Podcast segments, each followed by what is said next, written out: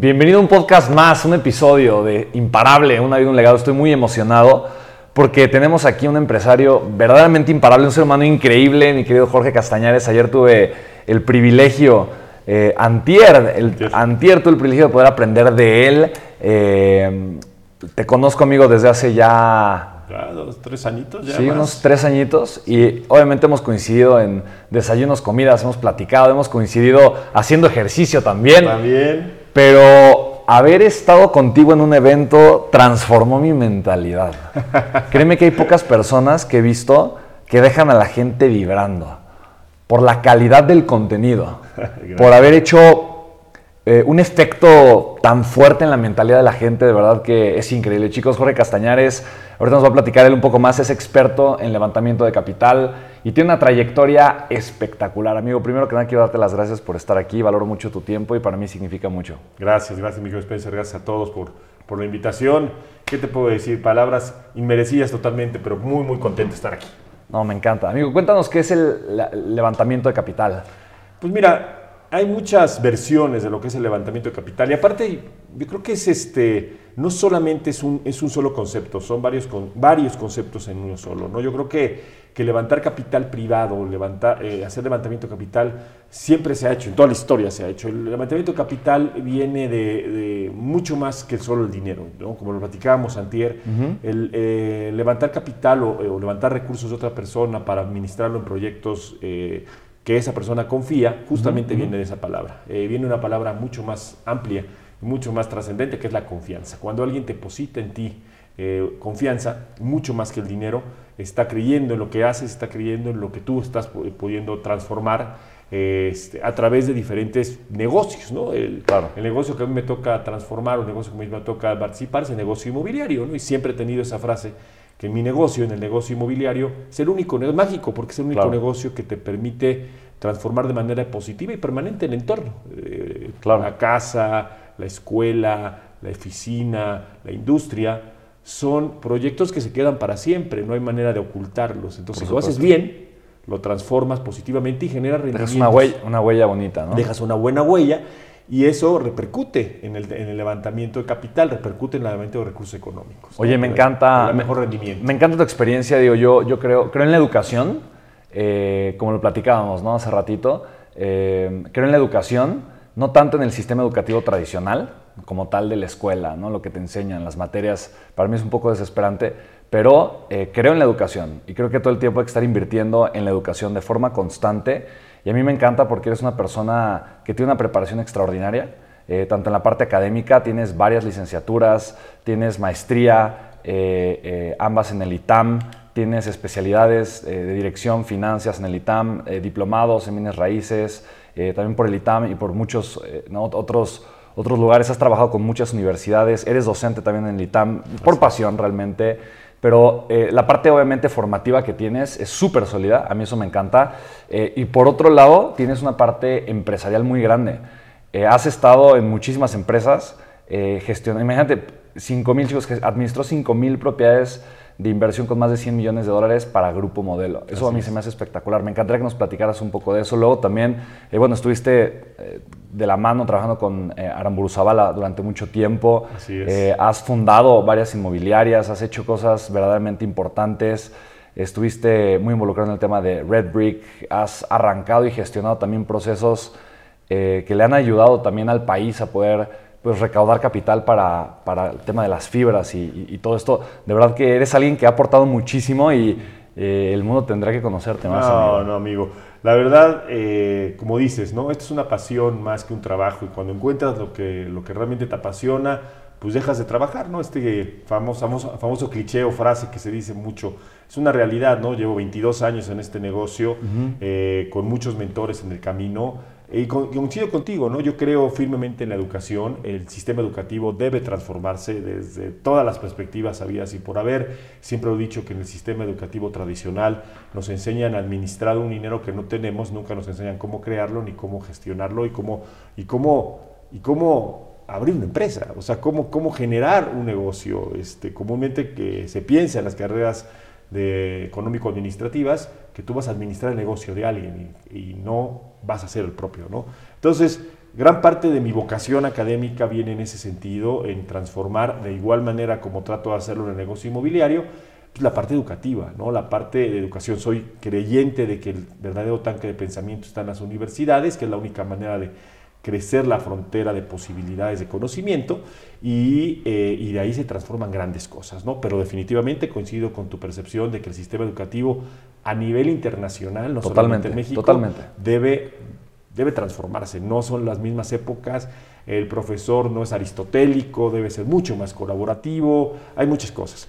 Y desde el punto de vista eh, empresarial, pues sí, me tocó primero trabajar para corporativos, como bien dices, para Grupo Modelo, un gran honor haber estado iniciando eh, junto con otras muchas personas el área inmobiliaria del Grupo Modelo, eh, un portafolio brutal que sirvió de base para el valor de la compañía, su venta ya hace muchísimos años, y de ahí me enamoré del mundo inmobiliario. Creo que la experiencia de trabajar con estos grandes empresarios, como bien lo dices, como la señora Zavala, como Carlos mm. Fernández, como Valentín Díez Morodo, como Juan Sánchez Navarro y Peón, y atrás eh, con Banamex y Santander, Ramón Rima Marayón, eh, Gerardo Jamperillat, eh, Gregorio Malfabón, grandes banqueros de otra época, ¿no? De, una época donde pues ya, ya, ya no existe ese tipo de banqueros, eh, pues me enseñaron lo que, lo que es trabajar y lo que es eh, crear grandes, grandes empresas con trabajo duro, ¿no? Y de ahí la frase que siempre digo, ¿no? Y la frase que me quedó muy marcada,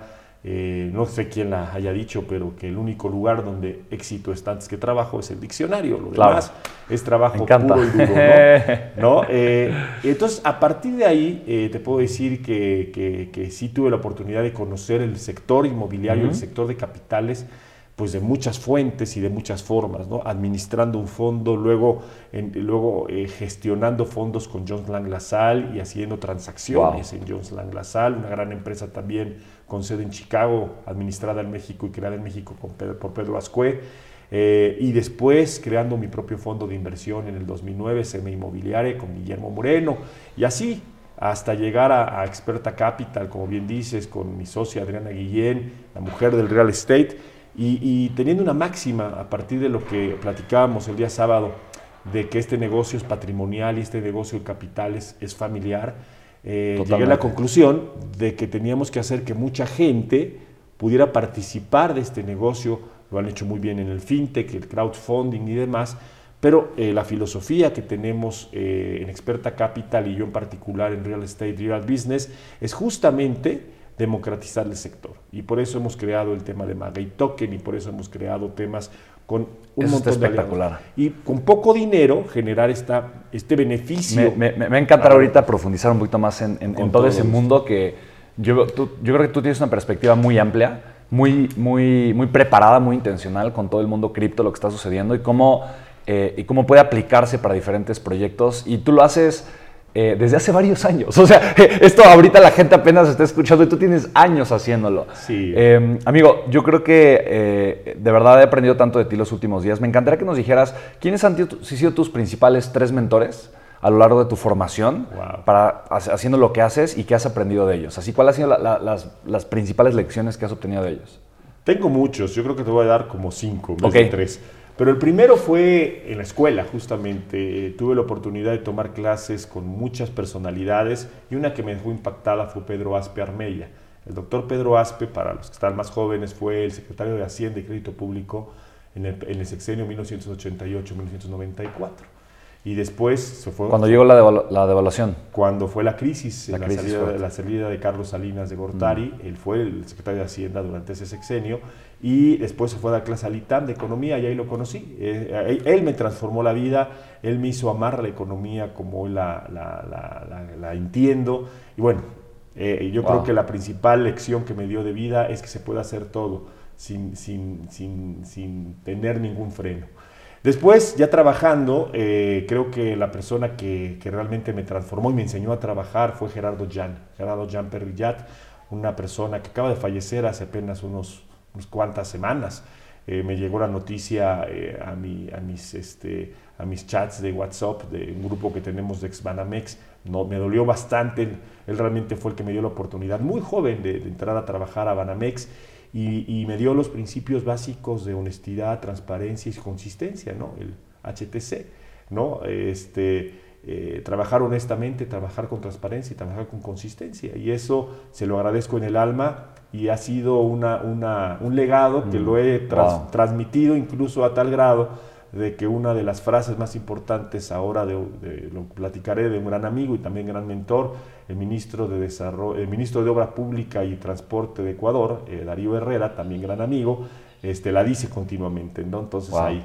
Y Fíjate que yo, yo se lo escuché de Ray Dalio Ajá. en su libro The Principles. Uno de los principios más importantes que él maneja es honestidad radical y transparencia radical. Y es algo que ha cambiado mi vida. Es algo en lo que yo creo fervientemente. Pues yo no sé si Gerardo Y- lo escuchó de él, pero a mí me... me Le falta la C, le falta la C a Rey, le falta la C a, Rey Dalio, pero, pero me ha, ca- ha cambiado mi vida porque yo, yo llevo, manejo mi vida en esos principios. Honestidad que- radical, transparencia radical, tanto lo bueno como lo malo, como lo que, o sea, simplemente es un libro abierto, ¿no? Y, y- y punto. Así debe y ser. entonces tienes un solo trabajo, crecer. Crece. Y ya. No, no te preocupas de Por nada, demás, sí. ¿no? Y es maravilloso. Estoy de acuerdo contigo. Y siguiendo la historia, ahora sí que en, en los mentores eh, pasaría a Ramón Rima Marañón, que fue mi jefe en Santander muchos años. Él me formó. Él es una persona muy dura, eh, muy, muy pasional, eh, tanto que le dieron infartos en comités y demás. De estas personas que vive intensamente. Y él me enseñó justamente esa parte, ¿no? Lo que le puedo agradecer a Ramón, que él sí está todavía entre nosotros. Con y todo infartos y todo. con todo infarto y todo es un tipo, le puedo agradecer eso, ¿no? La pasión por hacer las cosas, ¿no? Entonces por ahí puedo seguir eh, platicando y yo creo que una persona que, que realmente me transformó la vida en el mundo inmobiliario fue Pedro Ascue. Sin lugar a dudas, un gran mentor, un tipo extraordinariamente inteligente, extraordinariamente abierto a muchas cosas y creo que Pedro me dio la oportunidad de conocer y de saber que la inteligencia racional sí funciona en el mundo práctico, ¿no? Entonces creo que por ahí puedo, puedo seguir. Pero bueno, ahí le dejamos tantito para... Me encanta. No, no, se me hace, se me hace espectacular. ¿No? Se me hace increíble. Wow, amigo, fantástico. Mira, eh, tú, tú mencionaste cinco puntos muy importantes, ¿no? Y cinco lecciones que has aprendido durante los últimos años Te agradezco. eh, referente al negocio de recaudación de capital. Eh, y mencionas que punto uno es un negocio a largo plazo, patrimonial de generación de riqueza. Punto dos, encontrar siempre una salida. Sí. No nos casamos para toda la vida, eso me voló la mente. Punto tres, el negocio es riesgoso. Necesitas entender que el riesgo es, eh, que es un negocio de alto riesgo. Cuatro, el negocio de capital es un negocio familiar. Y cinco, estructura tu proyecto de capital y estructura también hacia atrás con un gobierno corporativo. Eh, me encantaría que nos platicaras un poquito de, estas lecciones y quiero compartirles. Obviamente, eh, Jorge lleva proyectos de, levantamiento de capital en el orden de cientos de millones de dólares. Por lo tanto, obviamente, él sabe recaudar capital, tanto capital semilla como capital, eh, que me imagino que los capitales fueron, no, no sé si vienen incluso de gobierno, de fondos, eh, incluso bueno, en la parte bancaria, que obviamente siempre es muy importante también considerar. Eh, yo recaudo capital, pero no, no en los niveles en los que tú estás. de ninguna manera y obviamente por eso quiero seguir aprendiendo de gente que tiene este tipo de resultados. Pero cuéntanos, de estos cinco puntos, fue, algo, fue algo interesante. Yo, creo que, yo creo que dos de estos puntos los entendía, Eh, pri- principalmente el punto número uno y el punto número dos. pero, pero todos los demás no, eran, eran cosas que nunca había pensado, que nunca, que nunca había visto y que me, me dejaron sin dormir literalmente. Muchas gracias. No, pues esto, más, más que lecciones, son historias, historias vividas. ¿no? Estos 22 años en el sector de levantamiento de capital, de, de venture capital, capital markets, como quieran llamarlo, eh, en el sector real estate, pues me ha dado estas lecciones, a veces por la buena, a veces por las muy malas. ¿no? La, primera, la primera lección, la que, la que tú platicabas, de que el negocio es patrimonial de largo plazo, esto es fácil de entender. ¿no? El, el- el- negocio de equity, tener capital, eh, es una carrera de resistencia. Claro. ¿no? Eh, generar dinero, eh, la- hay, hay este, esta película famosa, ¿no? De Lobo de Wall Street, ¿no? Que justamente esta riqueza que se hace en 52 semanas y que estaba muy enojado Jordan Belfort por no generar 52 millones en 52 semanas. Que por cierto, perdón que te interrumpa, eh, chicos, Jorge es conocido como el El lobo del real estate. lobo del real estate, tal cual. O sea, sí, si buscan hashtag lobo del real estate y demás, así es conocido nuestro querido Jorge. Ha conocido a Jordan Belfort y de repente alguien lo apodó así, todo el mundo, sí, el lobo del real estate. eh, y es muy conocido como el lobo del real estate. Si de, de repente escuchan eso, se refieren a quien Jorge. La verdad me da, me da risa. Ojalá nunca, me, ojalá nunca tenga un grillete en, la- en el tobillo, pero bueno. No, un tipazo No. también, Jordan Belfort, un tipo súper inteligente, un, un generador de ventas impresionante. Eh, esta estrategia que tiene de línea recta. Line. ¿no? Hay que, hay que, hay que, hay que tomarla con, con bemol, porque es otra época la que Claro. vivió, pero, este, pero muy, muy interesante. Pero bueno, el negocio patrimonial es de largo plazo. El negocio de capitales tienes que tener una visión de largo plazo. ¿Por qué? Porque el rendimiento está ahí. Cuando hablas de la tasa Claro. interna de retorno de un proyecto, no está en el año 1 ni en el año 2, está en el año 4, 5, 7 o 10. Tienes que entender ese concepto de TIR más allá del concepto financiero de un retorno anual de largo plazo. Es una expectativa de retorno. Entonces, por, por esa razón, pues hay que entender muy bien y hay que estar asimilando que esto no es una carrera de velocidad. ¿No? No, es, no es generar un one shot y decir, ya la hice, sino es generar esta, esta C que te faltaba, ¿no? De Sí, consistencia. totalmente. Este negocio es consistente, es un negocio de preparación. El segundo, el segundo es un negocio transaccional. Tiene que haber salida, tiene que haber este, este proceso de encontrar una capitalización, porque efectivamente pues nadie se casa para siempre en un proyecto a menos que quieras rentas a perpetuidad. Y como todas las abuelitas ya se están muriendo, pues es muy difícil pensar en que tú vas a vivir de la renta de algo, vas a vivir del rendimiento de algo, que es muy diferente. como, como es que, si compras tu casa, ¿no? Si compras tu casa es un gasto. Es un gasto. ¿no? Hay que entender que la casa es patrimonial, la, la compras porque te gusta, no la compras para generar dinero. Obviamente, y, y este lo, lo tiene, lo tiene muy claro mi querido Fernando Soto Hey, que es el padre de las hipotecas en México. Su libro es extraordinario que se llama Crédito Hipotecario sin rollos. ¿Ok? ¿no? Eh, lo explica muy bien cómo puedes generar riqueza con tu casa. Él es, es un apasionado del, crédito hipotecario y ahí, pues ahí él es el experto. Pero definitivamente tu casa no es una fuente de ingresos, es una fuente de riqueza y hay que entenderla así. Pero hay que encontrar una salida. pero mencionaste algo, ¿no? De, tú tienes hijas, ¿no? Yo tengo un par de hijas, ¿no? Entonces, ah, hay una anécdota. Imagínate que, que una de tus hijas a los 21 años te diga, papá, me dio una, me dio, me dio una beca para estudiar medicina en Harvard. Te sientes puta, como te sientes extraordinario, ¿no? Y, este, y después te diga, la beca es del 50%. Entonces ya la cara como que te cambia y dices, y la Cheyenne, Ah, sí, sí, sí. y el otro 50, ¿de dónde va a venir? Y que te diga, no papá, a ver, ¿por qué no hipotecamos la casa donde vivimos y entonces con eso podemos pagar mi educación en Harvard? Que muy inteligente. La casa es tu patrimonio. Con el sudor de la frente del esfuerzo. Falso. ¿Para qué sí se puede hipotecar una casa? Y yo creo que eso es bien interesante. No lo dije, no lo dije en, tu, en, tu, en tu- en tu evento ahí con tu comunidad, pero se los digo ahora. ¿Para qué se hipoteca? Primero, para pagar deudas. Yo no entiendo por qué si de- debes en una tarjeta de crédito, tienes un departamento pagado, no hipotecas en liquidez hoy al 14, 15, 16% tu, tu casa de 2, 3 millones, no importa el valor. Le pagas a una tarjeta de crédito que le debes 500 mil, 400 mil, 100 mil pesos, que te está cobrando el 40% anual, o 100 o 50. Claro. ¿no? Para educación, para salud y para el negocio que conoces. ¿Para qué nos hipoteca una casa? ¿Para qué no hipotecas tu riqueza?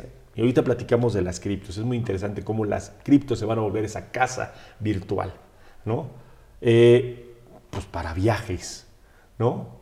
O sea, tu riqueza no se hipoteca para un viaje, ¿no? La familia Burrón, este, Claro. este cuento mexicano, este cómic mexicano de los 60 es real. Hay gente que hipoteca su riqueza futura por irse una semana a Acapulco.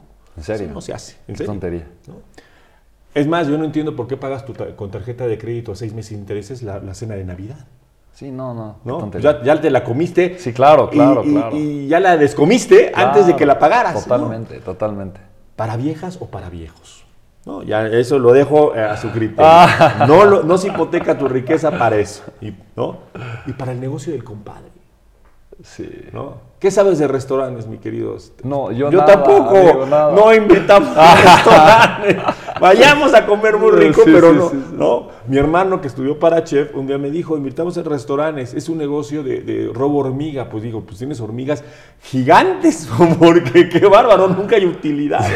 ¿no? Pero bueno, por eso les digo que el, el- el ne- el negocio, el negocio, el negocio eh, de capital markets, el negocio de, de- de recaudación de capital, tiene que tener una salida. Debemos entender que no podemos tener una renta a perpetuidad. ¿no? Porque si la tenemos, nos volvemos patrimoniales, nos volvemos eh, eh, en un negocio de, de, rentas bajas, ¿no? Del 6-7% anual. Y eso a ningún capitalista le interesa. Totalmente. ¿no?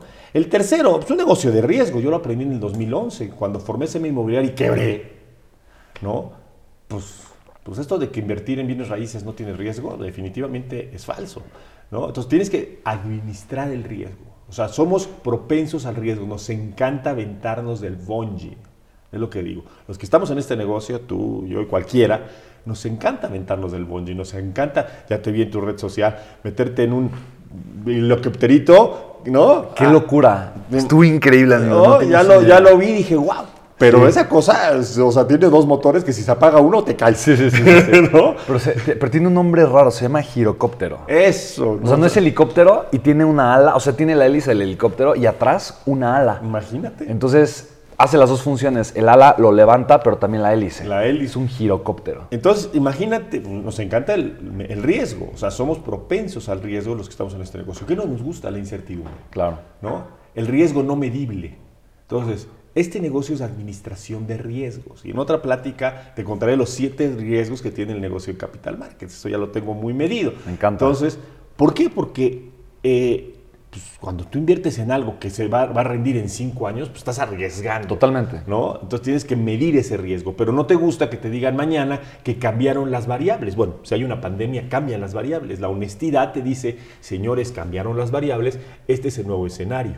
La transparencia te dice, aquí están los números antes de la pandemia y aquí están los números después de la pandemia. Y la consistencia te, dije, te dice, trabajaremos sobre estos números para llegar a este nuevo resultado. ¿No? Porque tú también me volaste la cabeza. Yo ayer no iba a salir a correr. Iba, y entonces salía, salía a correr, ya lo puse ahí en mis redes sociales, ya te estoy, ya estoy aprendiendo. Este, vi tu historia, vi tu historia. Y dije, ya que me levanté, porque dije, no es consistente haber estado con Spencer y estar de flojo el, domingo cuando ya me levanté, y entonces dije, pero iba a correr 5 kilómetros.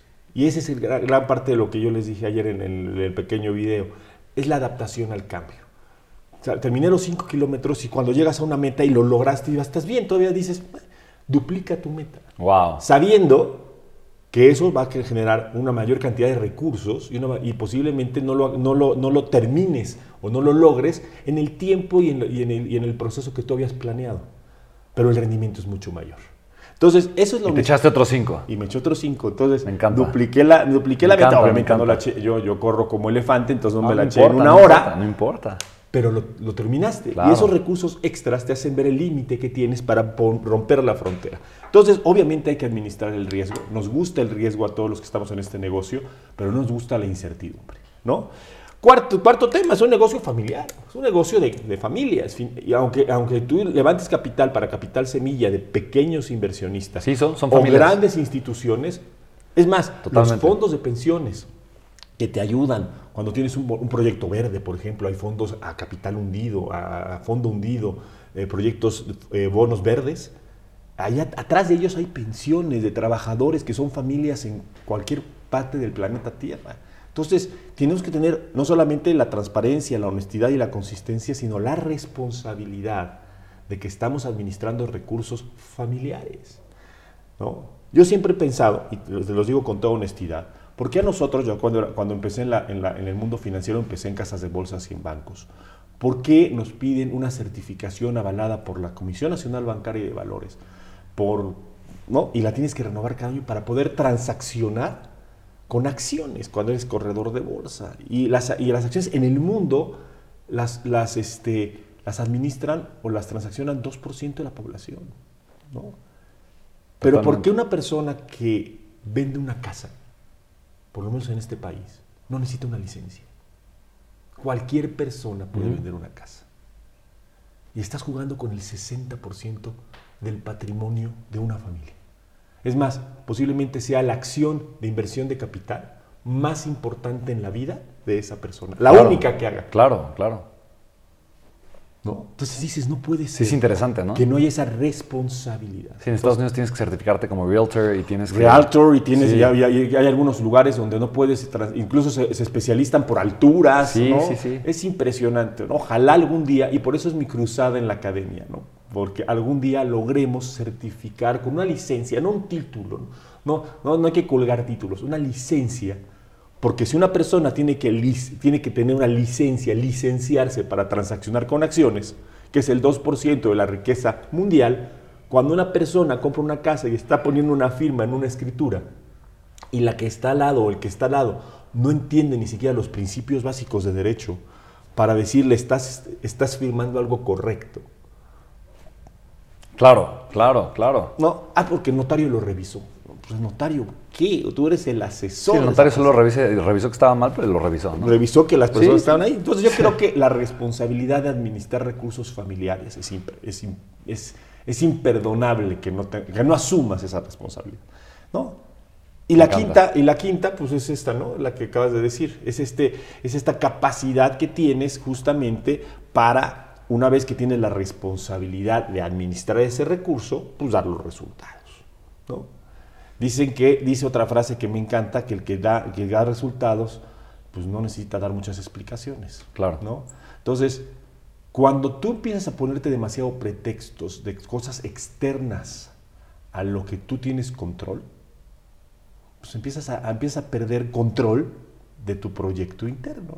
Cuando le echas la culpa al gobierno, a la situación económica, a la inflación, a todos esos factores donde pues, ni tú ni yo podemos tener... Si la inflación sube o baja, pues subió y bajó. O sea, hay que monitorearla porque somos responsables de un recurso económico, pero si sube o baja, pues, pues creo que hay dos personas o tres en el mundo que pueden tener alguna influencia en eso.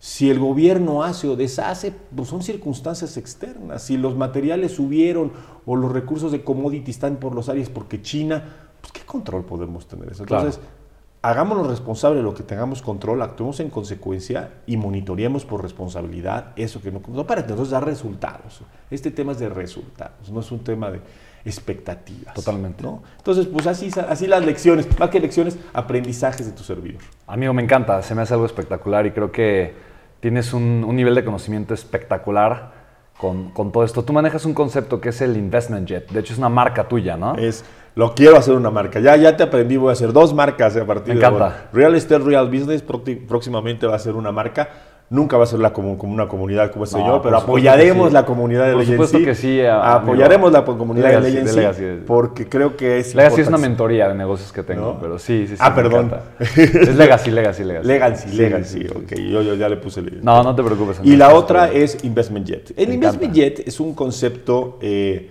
para simplificar eh, la complejidad del levantamiento de capital. El levantamiento de capital no es un negocio sencillo. Hay que entender que, que, que este negocio eh, es un negocio complejo, no, no complicado, pero es complejo. Y al ser complejo, porque hay muchas variables que tú no tienes control de ellas, entonces eh, tienes que tener mucha responsabilidad, como te decía antes. Esto. El Investment Jet lo, lo creé para simplificar y, explicarlo de manera muy fácil. Cuando tú subes un avión y subes, eh, y los primeros que suben son los pilotos y, el, crew, ¿no? toda la, todas las personas que tienen que ver con poner a punto el avión que va a despegar. Esos son los primeros que suben. Y los primeros que suben tienen un lugar prácticamente antes era abierto, pero ahora es totalmente cerrado y confías en que las personas que subieron antes que cualquiera saben manejar ese avión, ¿no?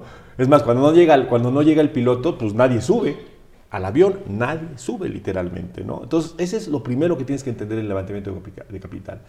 El primero que sube al avión, el primero que revisa que el avión de inversión esté, esté a punto, somos nosotros. Tenemos la responsabilidad de llevar ese avión a buen puerto.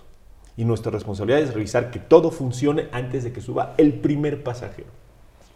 Entonces, claro, ese tema. Los siguientes que suben son los pasajeros de primera clase.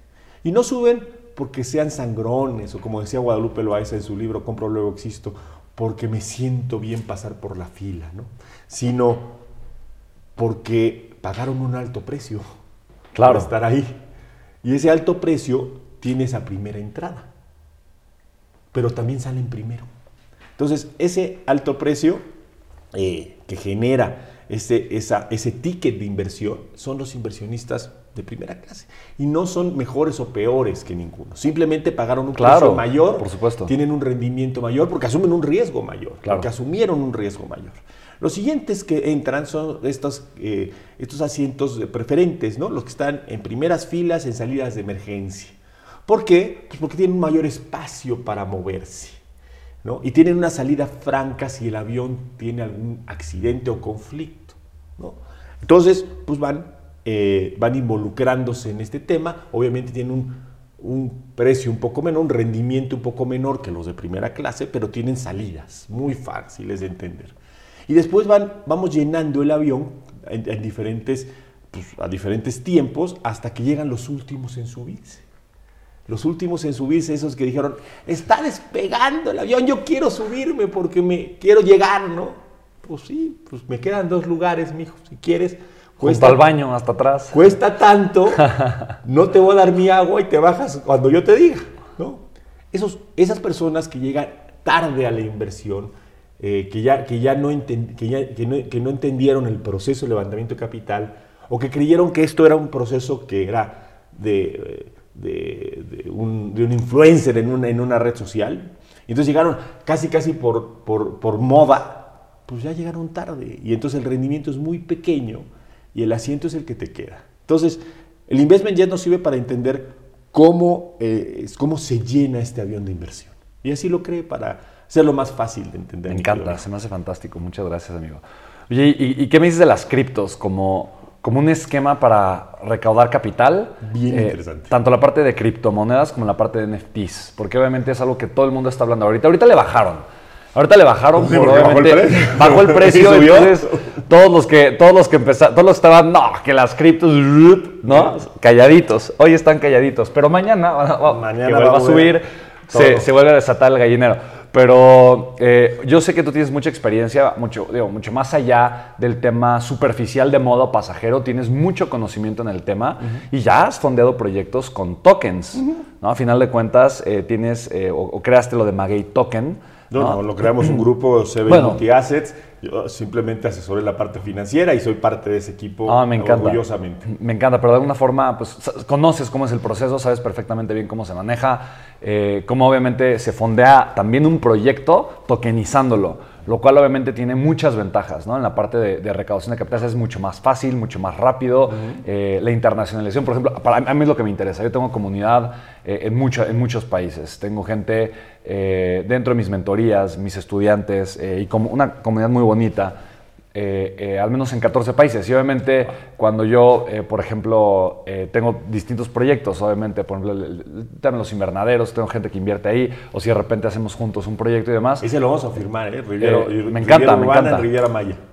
Me encanta, me encanta. Me hace un proyecto chiquito, rápido, bonito, Muy fácil, bonito, fácil de coqueto. entender, muy me coqueto. gusta. Porque yo, yo le dije, oye, yo quiero, quiero, quiero meterme al, al tema de real estate, ¿no? Y me dijo, ah, te tengo el proyecto perfecto, órale. Vamos, yo, yo vamos quiero a- aprender, yo quiero vamos a aprender. hacerlo juntos. Me encanta, amigo. Y, y obviamente eh, entiendo que la tokenización, tuve un inversionista fuerte en Miami, quería meterle 11 millones de dólares a mi proyecto. Y por el tema fiscal, yo a él le recomendé que no lo hiciera. O sea, él quería, porque obviamente el rendimiento en México, pues es nada que ver en Estados Unidos. Entonces, eh, cuando lo conocí, él me dijo, si tienes algo por encima del 10% anual, yo, yo estoy interesado. Wow. Le dije, ¿es en serio? Dije, Imagínate. ¿Es en serio? Imagínate cómo Y, cómo y le, y le dije, pues más o menos como cuánto estás buscando invertir. Me dijo, ahorita tengo como unos 20, 20 30 millones de dólares. Wow. Eh, y me dijo, pues, si tu proyecto me gusta, le podemos meter unos 10, 11. Y ya, a final de cuentas, le gustó el proyecto. Yo, la verdad, eh, por el tema fiscal, a mí se me hizo muy caro el tema fiscal. Vimos to- todas las implicaciones y los tiempos. Eso afectaba el modelo financiero. Yo le dije, ¿sabes qué? La verdad es que no. O sea, yo fui el que le dije que no. Eh, y, y bueno, ¿no? Eh, algunos me dicen, ¿estás loco? ¿Cómo rechazaste esta inversión? Le digo, no, pues no, porque no, o sea, no. para mí ya había un, era un riesgo más, o sea, el tema del tiempo eh, le daba en la torre a todo, el, a, todo el, a todo el marco financiero y yo, yo no me sentí seguro con eso. Entonces, pues mejor no. Eh, sin embargo, yo me puse a pensar cómo sí, cómo sí, cómo sí, cómo sí. Y obviamente entendiendo el, el tema cripto, simplemente es una compra hoy y mañana está fondeado el capital y la salida es igual de sencilla. Entonces realmente eh, yo dije, no, yo tengo que aprender a hacer esto y obviamente así fue como obviamente empezamos a platicar de hecho mucho más a fondo para ya justamente armar y gestionar todo, toda esa parte que, que traemos obviamente En proceso, pero, pero cuéntanos, amigo, ¿cómo, ¿cómo funciona toda esta parte? Pues mira, yo no me considero un experto en la parte, en la parte criptomonedas. Y voy, a abrir un paréntesis. Dice que no es experto, pero sabe más que el 99.99999% de las personas. Dices- pero por- eso lo dices porque tienes maestrías y doctorados en otros temas. No, no, donde, no. sí eres, donde eres también e- extraordinariamente bueno. Pero Para bueno, nada, yo creo que el blockchain, hay que entender qué es esto. Primero, primero, es como cuando pasó lo del Internet en los noventas, ¿no? O sea, en 1993, todo lo que tenemos aquí no existía. Nada de esto existía, ¿no? Lo más, lo más sofisticado que yo tenía era, un beeper que me sonaba y te, y te mandaban una, una, ¿no? comunicarse con y tú lo apagabas y no te comunicabas nunca, ¿no? Y te contestaba una señorita en un call center, la oficina de, ¿no? Entonces, ese era lo más sofisticado en los noventas. Entonces, cuando, cuando, cuando hay una disrupción como estas, el Internet en los noventas, eh, el tema de las fibras en México en el 2011, eh, pues todo mundo, todo mundo eh, como que hay fans muy fans y opositores muy opositores, ¿no? El, el mismo Steve Jobs, ¿no? Cuando en una de sus primeras entrevistas le decían, es que estás equivocado en todo lo que estás diciendo. Pues, pues sí, porque nadie ha inventado un dispositivo para almacenar música, eh, porque yo quiero almacenar música y no llevar un Walkman y escuchar la misma música 20 veces. Entonces, todas estas disrupciones a lo largo del tiempo siempre causan fanáticos y detractores totales. Y ese es el tema de las criptos. El tema del blockchain es un tema, primero, entender que las criptomonedas, como se les está llamando, no son monedas todavía. No, no, hay, no, hay, un, no, hay, una, no hay una representación física de ese activo digital. Es un activo digital de transacción, hoy de alto riesgo, porque se basa en la ley pura de oferta y demanda pero cada vez se estabiliza más, ¿no? Si ustedes ven ya el tema, voy a empezar con el tema de las criptos, pues ya no solamente es el Bitcoin, hay miles de, de monedas ya, de criptomonedas, y hay monedas que están estabilizadas con base a monedas duras, dólar, euro, yen, ¿no? Entonces tú puedes tener esta mezcla, los stablecoins, los ¿no? stablecoins, ¿no? Eh, de esta mezcla de alto riesgo con monedas estables, ¿no? Entonces esto te da ya un marco de actuación. El sistema financiero internacional no es, una, no es un grillete, es simplemente un marco de actuación. Y este nuevo, este nuevo mercado que se está formando, eh, como se formó en su momento ahí en los años 70 con la ley del Bretton Woods y el patrón oro, el sistema que hoy conocemos, el monetario internacional, pues hoy se está formando un sistema monetario digital que ya los bancos centrales los están, lo están volteando a ver.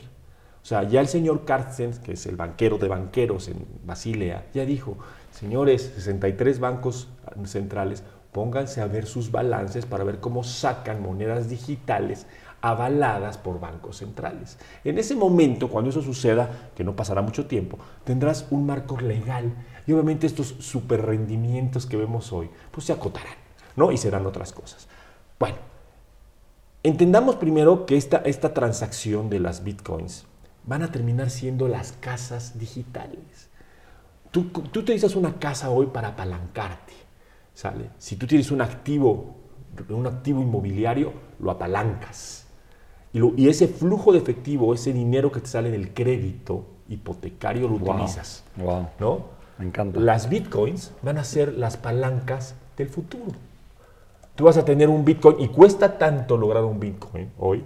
Hoy, estaba en cuatro, hoy está en 400 y pico mil pesos, ¿no? Pero Sí. llegó a estar en millones. Sí, ¿no? y bajó a 300 y cacho y ahorita ya... Ya volvió a subir. Entonces tú tienes un activo que te costó mucho trabajo construir, aunque sean, aunque sean bits, ¿no? En este caso son ladrillos, ¿no? Claro. Pero esos ladrillos virtuales te han costado mucho trabajo construirlos. Esos van a ser tus garantías. Entonces tú vas a dar de garantía un Bitcoin para que me vendas tu casa.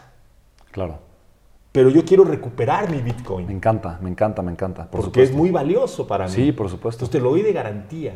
Claro. Si no te pago la casa, entonces tú usas esa garantía y la transformas porque ya la transacción es Claro, fácil. sí, por supuesto. El tema, el tema es legal. Cuando yo te transfiero el Bitcoin y tú me transfieres en mi- eh, y, y yo recibo, perdón, yo, tú, tú me transfieres Bitcoin, yo recibo, pues ya, fin- ya se hizo una compraventa. Claro. El tema, siempre la legislación llega después que el mercado. Esto se va a legislar. O sea, en unos años vamos a tener legislación en el mercado virtual. Ya empezamos con las leyes fintech. Entonces, A lo que voy es, hoy tiene un cierto riesgo porque se maneja en la línea del claroscuro del tema fiscal, del tema legal, del tema de, traspaso de propiedad, pero finalmente eso con el tiempo va a terminar. Hay que entender cuando, cuando hagan eh, transacciones con, criptomonedas, ya las hicimos, ¿eh? en un proyecto que tenemos aquí en la Ciudad de México, en Arbarte, ya hay casas que se compraron con bitcoins. ¿En México? En México. Órale. Ya recibimos bitcoins. Me encanta. ¿No? Y obviamente estamos muy contentos porque hubo un aumento en la bitcoin. Claro. Pero cuando, ¿y qué tienes que hacer con ese aumento? Igual que las acciones. Cuando yo era cazabolsero y había un gran aumento, yo era uno de los pocos cazabolseros que decían, toma las utilidades. Y, sigue arriesgando tu capital. Es igual que lo que hagas con las criptos. Si ahorita tuviste, estás metido en criptos y tu cripto estaba en 300 y hoy está en 450, agarra 150 y conviértelos. Claro. Y bájalos a pesos o bájalos a dólares. Y quédate con tus mismos 300 y pico que estabas arriesgando. De tal manera que estés, generando utilidades reales. Exactamente, es como Las Vegas. Cuando tú vas a un casino y te quedas en el blackjack y te montas en el blackjack, la casa gana. Claro. Si vas retirando tu utilidad y siempre apuestas la misma cantidad, claro Puedes ganar. Puedes ganar. Claro. ¿No? Entonces, ese, es con el tema. Y con la tokenización. Me, encanta la lógica. Sí, justo digo, nada más para, para actuar un poquito esta parte, eh, se me hace espectacular, obviamente, el, conocimiento que tienes y sobre todo, cómo, obviamente, un cambio eh, económico y tecnológico tan grande, como es la parte, obviamente, de las criptomonedas, permea en todas partes, ¿no? Y obviamente la parte del, levantamiento de capital, eh, me imagino que ahí es donde entra un poco la tokenización, ¿no? Es correcto. ¿no? De cómo, de alguna forma, todo este cambio tan disruptivo, tan grande y tan importante, también está generando un cambio en la recaudación de capital y cómo obviamente va a ser mucho más fácil la recaudación de capital para muchas personas. ¿no? Absoluta. Las internacional. O sea, lección, no le tengamos miedo al mundo cripto. No le tengamos miedo al mundo virtual.